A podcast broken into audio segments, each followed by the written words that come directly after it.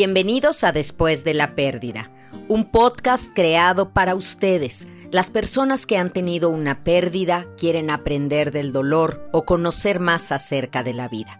Los temas que aquí trataremos surgen de la necesidad que tiene alguien después de haber tenido un dolor. Así que quédense, porque este es un espacio para crecer en resiliencia y también en amor un gran sí a la vida. Yo soy Gaby Pérez Islas, arroba Gaby Tanatóloga, y estoy feliz de que me acompañen.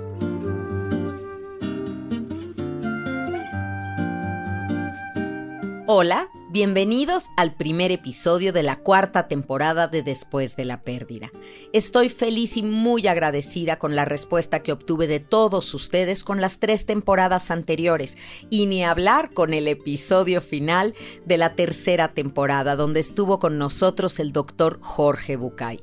Esa tercera temporada fue una gozada para mí, para ustedes, fueron grandes lecciones de vida. Así que si no las has escuchado, te pido que lo hagas. Es un imperdible cada uno de los episodios. Y el especial que hicimos de Año Nuevo, de cierre de año, donde hicimos esta edición de todas las palabras que nos daban los invitados acerca de sus consejos, ¿qué le dirían a alguien que está empezando la vida? Tú te has puesto a pensar qué le dirías a alguien si tu vida se estuviera acabando y fuera a empezar la vida de alguien más, ¿qué consejo le darías? Estoy segura que lo has respondido con alguno de mis invitados, has coincidido o has dado respuestas diferentes. De esto va la cuarta temporada, de las respuestas de ustedes, porque hace muy poco en mi Instagram, arroba gavitanatóloga, puse, lancé esta frase para que ustedes la completaran. Después de la pérdida, ay, y dejé una línea en blanco. Y en esa línea ustedes completaron más de 700 respuestas. Y de ahí las he ido englobando en grandes grupos que serán los temas de cada uno de estos episodios. Pero muchos de ustedes respondieron que después de la pérdida hay vida. Y no sé si lo repitieron porque era mi cierre de la tercera temporada o porque ya lo han asimilado, integrado y de veras lo creen. Así que en este episodio vamos a hablar de qué va la vida.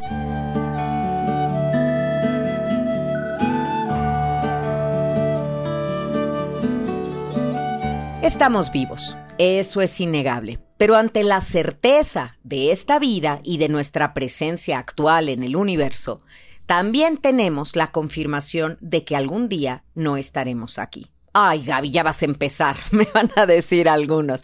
No, no, no, no es soltarles malas noticias. Esto es una certeza matemática. Esto es algo seguro que va a ocurrir.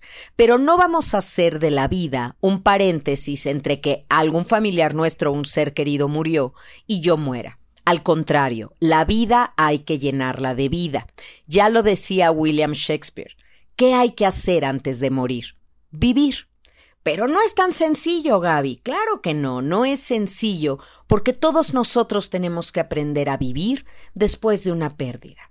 Después de que un ser querido que creíamos que iba a estar con nosotros pues toda nuestra vida o la mayor parte de ella, hoy ya no se encuentra físicamente con nosotros.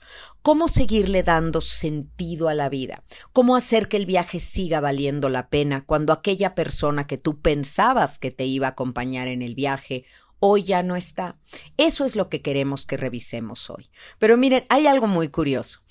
Venimos a esta vida sin instructivo. Nuestros papás nos reciben y nosotros no traemos bajo el brazo, perdón si decepciono alguno, ni torta, como se dice en México, ni tampoco traemos un manual operativo. Nuestros padres van haciendo lo mejor que pueden y van enseñándose a ser papá y mamá con nosotros, cometiendo muchos errores en el camino, pero bueno, somos resilientes y salimos adelante. Pero pocas veces nos hablan de la vida. Nos dan instrucciones, nos dan reglas. Yo hasta me atrevería a decir que somos un poco amaestrados acerca del comportamiento correcto en sociedad, que si se debe hacer, que no, mijito, di gracias, di por favor. Nos enseñaron estas palabras mágicas. Pero rara vez se sienta un papá o una mamá a decirle a sus hijos, hoy vamos a hablar de la vida, de lo que es la vida. Y me da tristeza que no sea así, porque si habláramos de la vida, tendríamos forzosamente que hablar de la pérdida. Tendríamos que decirle a nuestros hijos que algún día van a perder aquello que aman, que algún día no lo tendrán con ellos, y que no se trata de lo que perdiste, sino de lo que haces con lo que perdiste, qué haces con esa pérdida. Decides crecer y construirte o decides destruirte y abandonar el camino de crecimiento. Eso depende de ti, porque una cosa es innegable.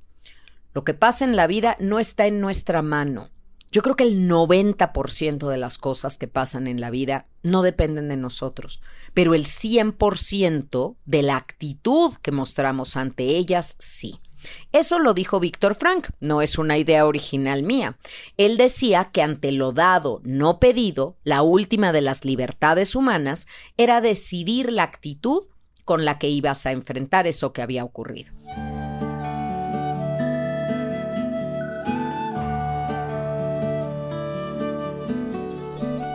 Creo que es la base de la logoterapia, este pensamiento, esa escuela de Víctor Emil Frank, pero también es el timón y el rumbo que tenemos que tener ahora. Hay tantas cosas que no escogemos. Nadie hubiera escogido esta pandemia. Nadie, créanmelo.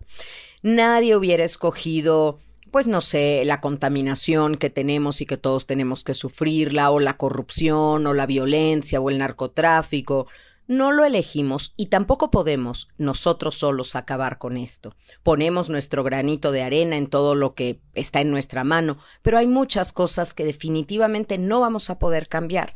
¿Cómo me enfrento a ellas? Entonces, a ver, si tú vas a jugar un juego de mesa, lo primero que deberías de hacer cuando tienes el juego de mesa es leer las instrucciones, ¿correcto? Aunque creo que nadie lo hace. Viene un librito entero adentro de la caja para que leas todo. El mexicano al menos, porque sé que me hacen el favor de escucharme en muchas partes del mundo, se lanza a jugar y ya sobre la marcha vemos, ¿no? Ya luego ahí vamos descubriendo las reglas y si nos surge una duda, entonces ya consultas el manual y ya vemos. Nadie lee el manual operativo de un automóvil que está ahí en la cajuelita y no sale. Cuando el carro se vende, resulta que ese manual no se abrió nunca, porque fuimos resolviendo, preguntando, averiguando y la libramos. Eso es verdad. Somos muy creativos y encontramos caminos. Pero ¿qué tal si nos hubiéramos sentado a leer eso? Las instrucciones para el juego y el manual para operar algo. Nosotros no tenemos eso, pero sería muy importante que conociéramos de verdad cosas básicas acerca de la vida para no decepcionarnos de ella. Porque me sigue sorprendiendo a mí que llegue alguien a consulta y me diga, es que mi mamá no debió de haber muerto, Gaby. Le quedaban por lo menos diez años de vida. ¿Quién dice? Pues yo. Pues no, no le quedaban diez años de vida. Si alguien muere, pues murió en el momento que tenía que morir. Murió cuando le correspondía, porque todos tenemos una fecha de caducidad, un destino, y llegamos puntuales a esa cita. Pero el hecho de que los familiares sientan que los transaron, que le quedaban 10 años de vida y alguien se las arrebató, te hace vivir la vida y el duelo como víctima. Y la victimización es el extremo opuesto a la responsabilidad. Entonces, la primera cosa que tendríamos que aprender de la vida y saber sobre ella es que la vida se acaba. Uy, claro, Gaby. Sí, yo sé que es muy obvio. Y la teoría la tenemos todos dominada. Pero a la hora de la práctica, nos negamos, nos sorprende, eh, nos sentimos, ¿por qué yo? ¿Por qué él? ¿Por qué ella que era tan buena? A ver, Gaby, si hay tantos malos. Y esto se conecta con la segunda cosa que tenemos que saber de la vida. Lo que nos pasa en la vida no son premios ni castigos. Si alguien murió, pues murió porque era su momento, no porque era malo y no porque era bueno. El ser bueno te ayuda a tener una buena vida, a dormir tranquilo, a vivir con la satisfacción del deber cumplido, pero no te exenta de la muerte. Y si no, pregúntenselo a Juan Pablo II, a la Madre Teresa de Calcuta, a Lady Di, porque todos ellos eran buenas personas, de corazón buenas personas y de servicio, y sin embargo murieron porque aquí no hay excepciones. Nadie se va a quedar de muestra en esta vida, ni aunque sea vegano, ni aunque sea monje tibetano, ni aunque sea la persona más honesta de la vida. Todos estamos aquí por un tiempo y luego vamos a trascender y nos vamos a ir a otra dimensión. Ya hablaremos de esto en otro episodio porque sé que cómo les intriga lo que hay más allá y lo que pasa después de la muerte. Pero volviendo a la vida, que es lo que hoy nos atañe, ya tenemos entonces claro que la vida se va a acabar y que lo que pasa en ella no son premios ni castigos. ¿Qué son entonces, Gaby? Experiencias por vivir. La vida es una escuela y como toda escuela, aquí venimos a aprender y a enseñar también. Y creo que cuando alguien se muere es porque ya acabó de aprender lo que tenía que aprender y de enseñar lo que le correspondía enseñar desde este plano. Después, al morir, seguirán las lecciones y nos seguirán enseñando, pero nos enseñarán lecciones que no queríamos aprender, pero que también son necesarias. Desde que alguien se enferma, por ejemplo, ¿quién te iba a enseñar a ti cómo se cuida de un padre si no era tu papá? ¿Quién te iba a enseñar a ti cómo se extraña a una madre si no era tu mamá con su muerte? ¿Quién te iba a decir cómo se añora y qué hueco queda en el alma cuando parte un hermano o un amigo? Pues solamente ellos. Ellos tenían que enseñarnos estas lecciones desde otro plano. Y también, como hermosamente me han comentado algunos de ustedes, ahora me doy cuenta, Gaby, que soy más fuerte de lo que creí que era. Y eso es precioso. Eso me parece una joya, porque también la vida nos va como descubriendo nuestros dones, nuestros talentos, nuestras fortalezas. Lo más común, ahora sí que si tuviéramos este programa de 100 mexicanos dijeron, la respuesta más común con respecto al duelo sería, Gaby, yo no voy a poder con esto. No, Gaby, yo con esto no voy a poder. ¿Y qué pasa en el camino? ¿De qué nos vamos dando cuenta? Que sí pudimos, y que somos más fuertes de lo que creíamos que éramos. Por ejemplo, dime sinceramente, ¿cuántas personas conoces que se hayan vuelto locas de dolor? Que después de una pérdida hayan acabado internadas en un hospital psiquiátrico. ¿Cuántas? Dime, por otro lado, ¿Cuántas personas conoces que les costó mucho trabajo la pérdida de un ser querido, pero han salido adelante y volvieron a trabajar y le han dado una respuesta a la vida? ¿Ven? Los números hablan por sí solos, son claros, transparentes y ahí se ve. Es que la mayoría de nosotros podemos, la gran mayoría. ¿Por qué? Porque el amor le gana al dolor. Y porque cuando hacemos un buen trabajo de duelo, aprendemos a recordar a la persona con mucho más amor que dolor. Te recuerdo que todos mis libros están disponibles en México en librerías y también los puedes conseguir por Amazon, iBook, Kindle, audible.com y otras plataformas de audiolibro. Ahí están a tu disposición estos tanatólogos de buró. ¿Qué más tendríamos que saber de la vida, Gaby? Y espero que ya estén picados para este momento del episodio. Hoy tenemos que saber que la vida es hermosa. ¿Cómo va a ser hermosa, Gaby, si dijiste hace rato que en esta vida hay corrupción, hay contaminación? Sí, pero espérenme. También hay muchas otras cosas que equilibran la balanza.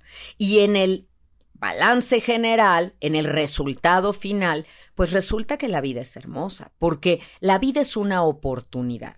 Todos nacemos con esa oportunidad de disfrutar la vida, de ser felices.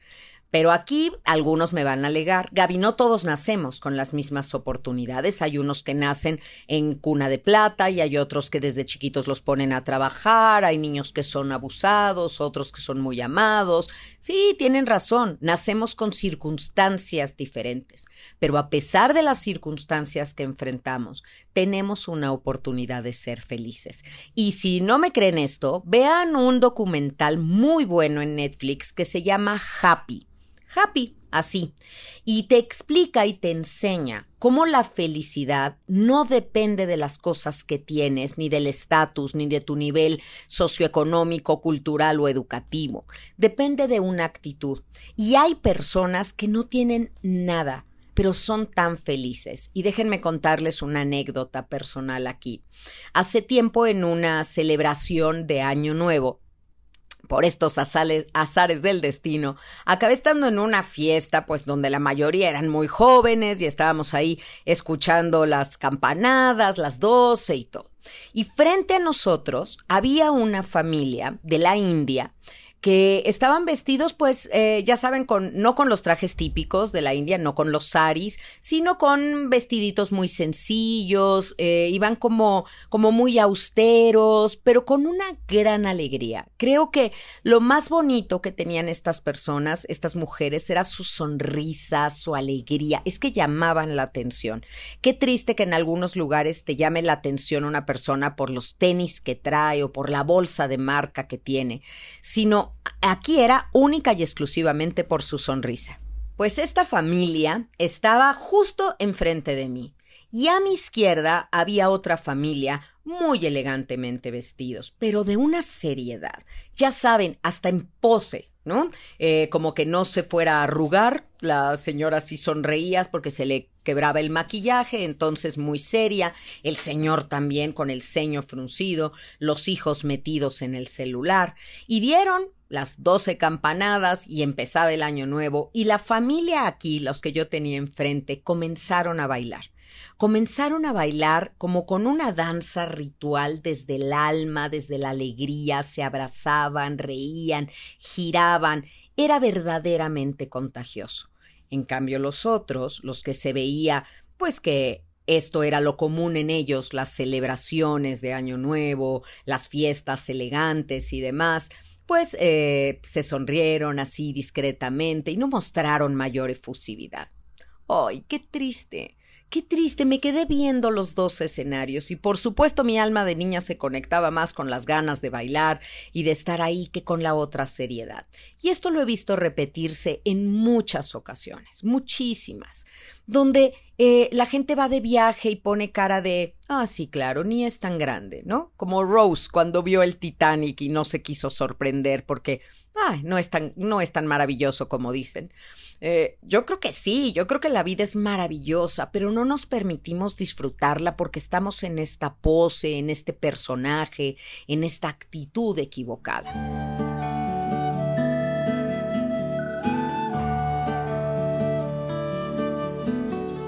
Algo que tenemos que saber de la vida es que es maravillosa, pero se va a acabar, como les decía. Entonces disfrútala y extraile cada gota de jugo que puedas, porque hay mucho jugo en la vida, pero no todos los momentos son disfrutables. Cuando tienes uno disfrutable, por favor, exprímele todo lo que puedas. Y cuando estés en uno que no sea tan bueno, también ten la tranquilidad y la paz de que va a pasar. Déjame contarte un cuento rapidísimo. Seguramente lo conoces, pero amo esta historia. Una vez un rey le pidió al sabio del condado que le escribiera una frase que él pudiera grabar por dentro de su anillo y que lo tuviera siempre bien ubicado, que supiera que cuando había un triunfo, algo maravilloso, pues supiera que había que estar sereno, pero también cuando tuviera una derrota en la guerra, una batalla perdida, no se viniera abajo ni se desmoralizara. Y como no puede cargar al campo de batalla libros ni escritos, tenía que ser algo tan breve que pudiera quedar grabado dentro de su anillo. Pues todos los sabios del lugar pensaron, los ancianos participaron, cada quien dio su opinión y comentario, para finalmente llegar a la conclusión de que la frase debía de ser esto también pasará. Y eso es lo que tenía el soberano grabado en el anillo. Cuando había ganado y esta, esta victoria podía subírsele a la cabeza y sentirse el más poderoso e invencible, volteaba a ver su anillo. Esto también pasará. Y eso lo ubicaba, lo tranquilizaba, lo dejaba muy sereno. Pero cuando tenía una derrota y estaban, pues había tenido bajas en, el, en la milicia, y estaba muy triste y desolado, también volteaba a ver su anillo y eso le daba esperanza. Así que úsalo y si no puedes grabarlo en tu anillo o tenerlo tatuado en tu mente, déjalo en el alma, déjalo ahí guardadito en un cajón y tu alma va a saber cuándo usarlo. Pero eso también pasará y a mí me lleva a disfrutar las cosas, porque miren, el duelo es muy duro, viene del latín dolus, que significa dolor, a fuerza duele pero no me puedo quedar con ese dolor 24 horas por 7 días de la semana, porque nadie aguanta eso, nadie, créanmelo.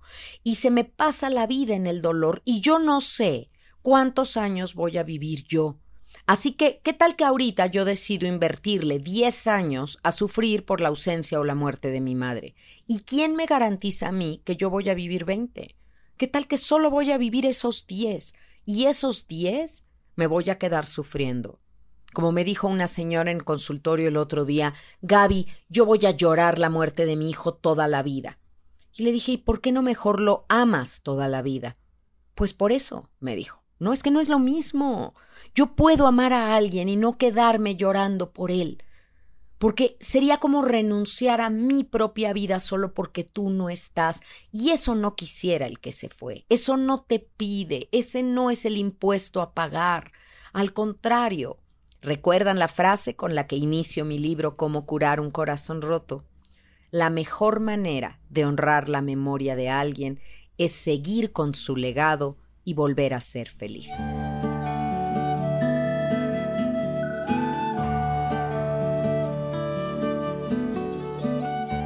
¿Y qué más, Gaby? ¿Qué más hay de la vida? ¿De qué va? ¿Qué tenemos que entender? Bueno, pues que la vida se maneja por antónimos y la vida se maneja por opuestos. ¿Cómo es eso? Día, noche. Abundancia, carencia. Amor, desamor. Salud, enfermedad. Para todo lo que hay hay un opuesto y un contrario y una situación distinta. Pero, como decíamos, ninguna se quedará permanente, ni siquiera los sentimientos. Ningún sentimiento es permanente.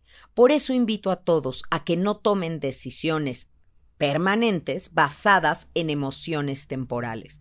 Porque todas las emociones van a cambiar en un mismo día. Date cuenta en una hora cómo vas cambiando de estado de ánimo. Esto es especialmente notorio en el duelo. En el duelo estás subido en una montaña rusa de emociones. No, no, traes freno, no traes volante, no sabes dónde viene la curva y estás ahí fluyendo hasta que cada vez tu estado de ánimo se va volviendo más parejito, más ecuánime, poco a poco, pero estás con emociones muy violentas y sentimientos encontrados cuando la pérdida es reciente.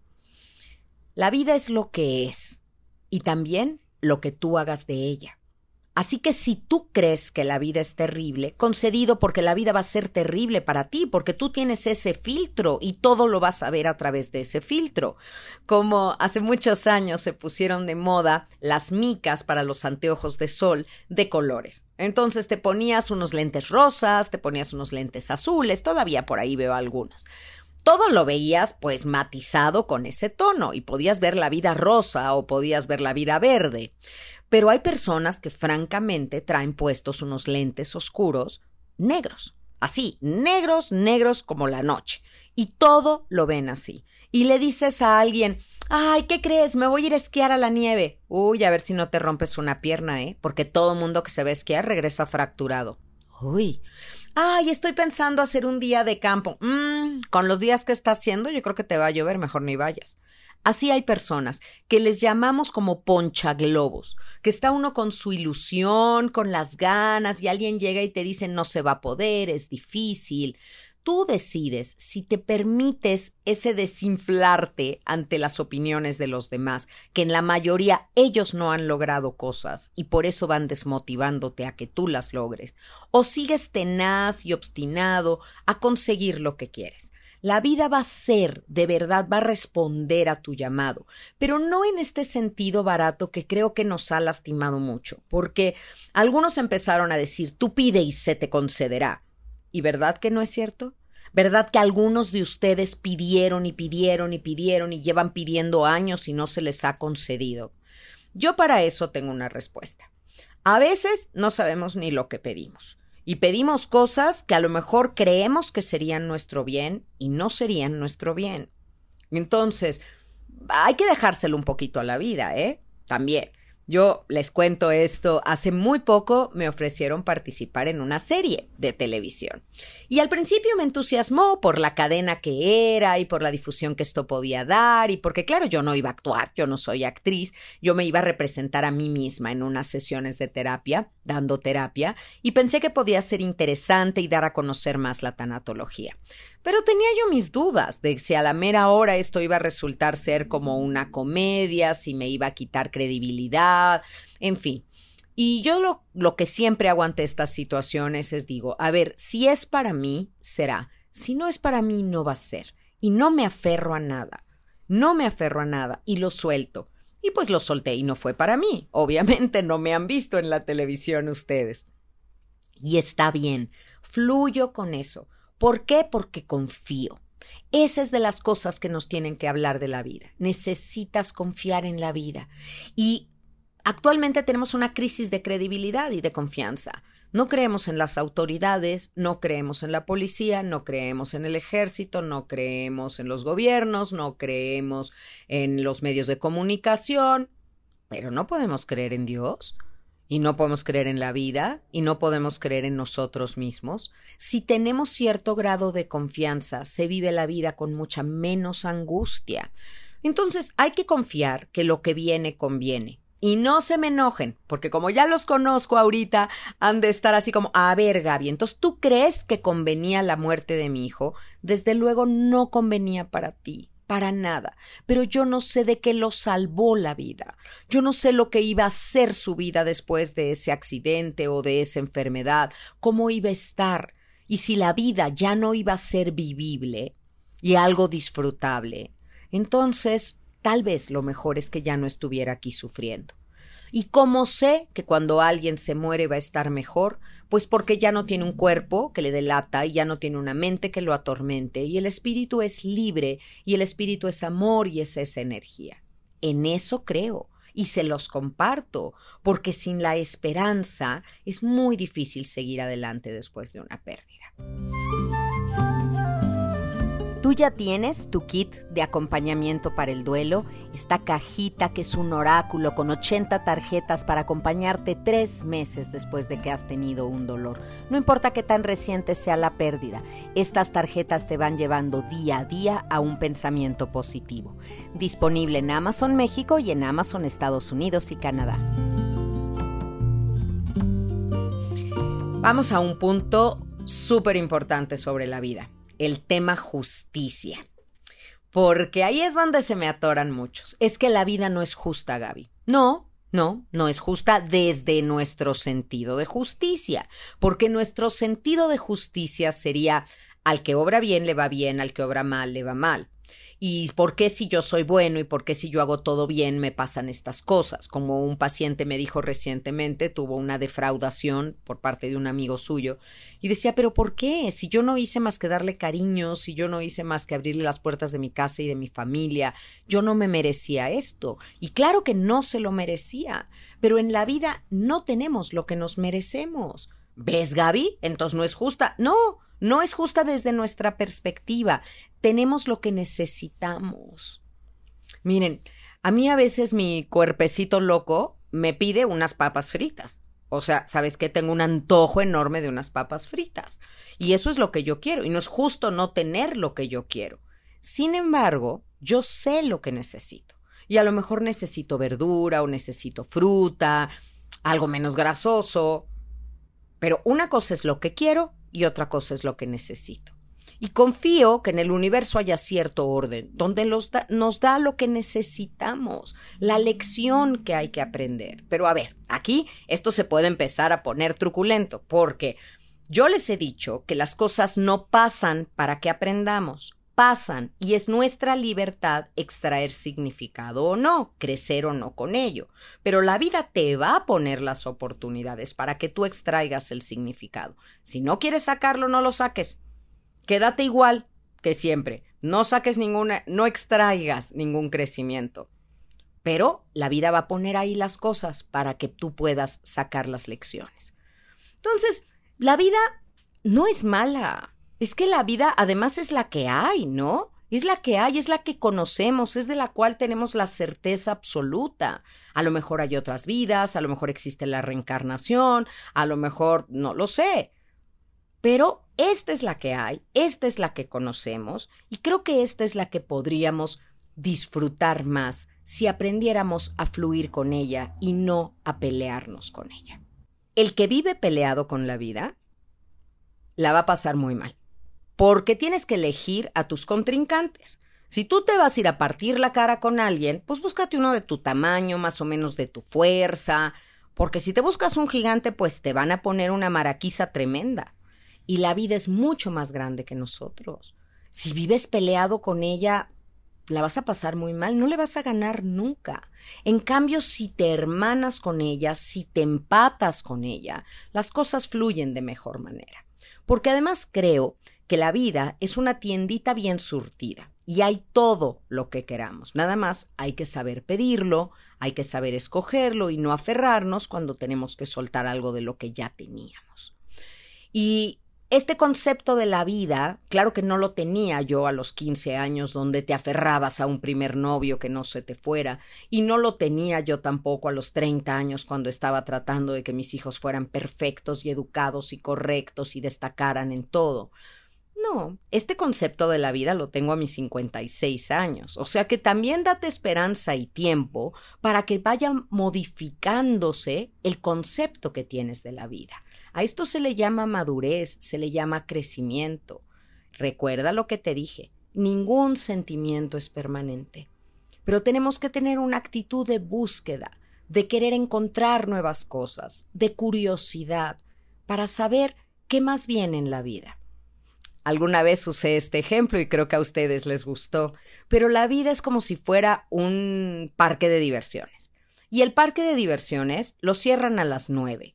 A veces hay personas que ya se quieren ir desde las cinco.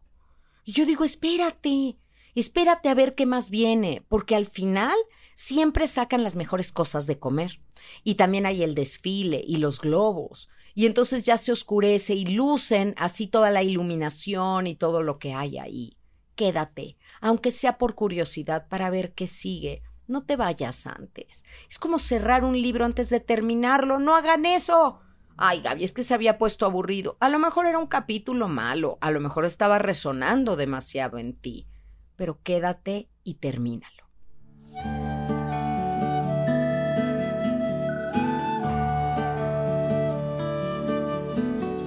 Y me queda algo más que decir sobre la vida. Bueno, podría yo decir mucho, pero una de estas instrucciones básicas del manual operativo es hablar sobre el amor. Miren, el amor es una fuerza que mueve al mundo, sin duda, pero también es la fuerza que lo frena y que lo para. Y nunca lo habíamos entendido así. Por amor, siento que mi vida se colapsó cuando he perdido. Por amor, siento que no voy a poder seguir sin ti, que esto ya no va a tener significado ni sentido y me da tanto miedo imaginarme el resto de mis años sin la persona amada. Pero por amor también, decido seguir adelante, decido honrar tu vida y tu paso de ella por la mía, lo que aprendí de ti y ponerlo en práctica, y seguir disfrutando un, dos, tres por ti y por mí, prestarte mi cuerpo y mis sentidos para que disfrutes cosas, entrañarte para sentirte cerca y no extrañarte tanto. El amor podemos usarlo a favor o en contra pero que el amor nunca sea el motivo por el que ya no quieras vivir. Porque entonces, perdónenme, pero ese amor va a ser o un amor muy juvenil, muy infantil, muy inmaduro. Ay, Gaby, pero muy romántico. Sí, sí, Romeo y Julieta. Pero fíjense la tontería, y ya hablando, perdón, Shakespeare, pero hablando la tontería que hicieron estos muchachos.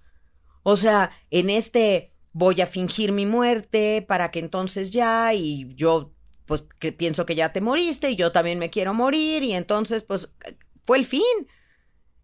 Hicimos algo definitivo basados en emociones temporales. Había muchas otras opciones para Romeo y Julieta, pero la intensidad, el momento, el romanticismo te ciegan y no te dejan ver otros caminos. Es una historia hermosa, sin duda, pero no son lecciones de vida. Cuidado con lo que agarramos de manual, las canciones, algunas canciones llenas de codependencia. Tú eres mi espacio, mi religión, sin ti no soy nada. ¡Qué horror! ¡Qué horror!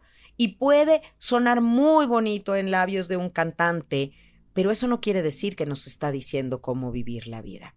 Estas lecciones de vida nos las dan los enfermos terminales, las personas que se han ido y nos comparten las ganas que todavía tienen que quedarse. ¿Por qué querríamos quedarnos en esta vida si la vida es tan terrible? Y yo veo a todo mundo luchando por la vida. ¿Saben qué hay que hacer? Vacunarnos, nos vacunamos. Usar cubrebocas, usamos cubrebocas. Gel 35 veces al día, gel 35 veces al día. ¿Con tal de qué? Con tal de vivir. Porque la vida vale la pena. Vale la pena significa vale el dolor que te ocasionan ciertas cosas. Y lo vale. Entonces acuérdense, si el amor no te habilita para la vida, no es amor, es codependencia.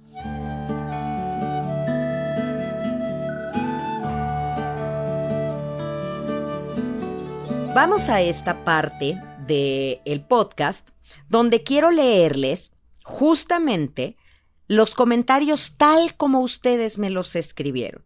Y esto obviamente no voy a decir sus nombres, pero ustedes pueden reconocerse en estas palabras o sentir muchísima empatía con respecto a, lo que algunos dijeron.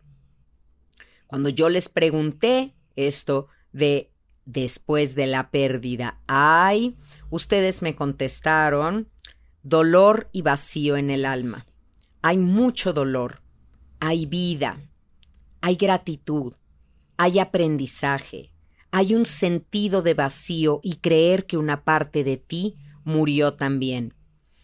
En vida me pusieron otra vez, vida luego del duelo, sin olvidar hay una vida, siempre en el corazón y la mente, pero la vida sigue. Hay esperanza, vida y esperanza, hay paz y gratitud, hay un cambio muy grande, nada vuelve a ser igual, tristeza y nostalgia. Hay vida y nostalgia, hay tristeza y dolor, esperanza, tiene que haber algo y de ahí tenemos que comenzar de nuevo.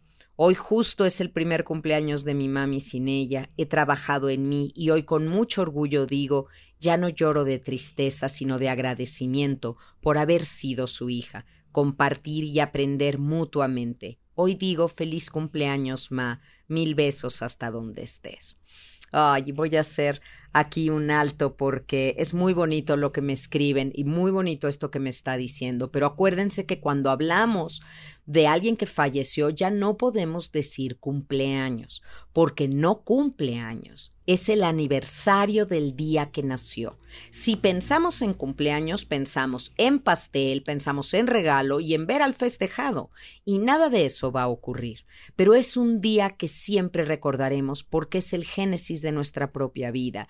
Es un día que marcas con piedra blanca porque llegó a esta vida. Entonces recuerden, es el aniversario del día que nació.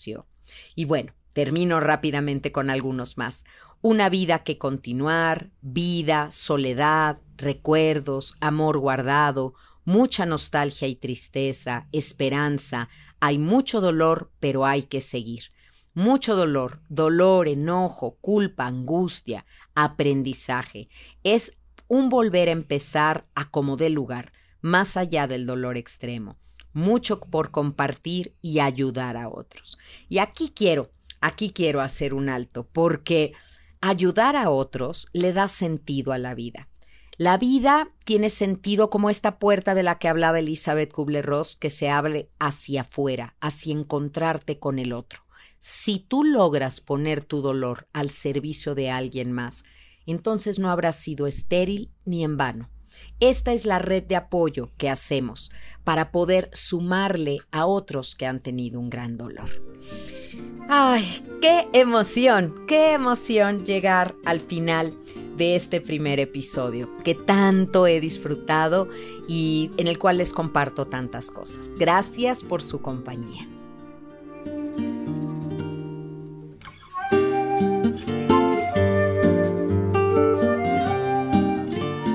Si te gustó este episodio, por favor compártelo. Vamos a hacer una enorme red de apoyo y resiliencia.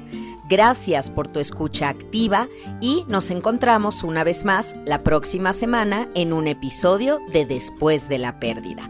Recuerda, yo soy Gaby Pérez Islas y puedes seguirme en todas mis redes sociales como arroba Gaby Tanatóloga. Paz y bien.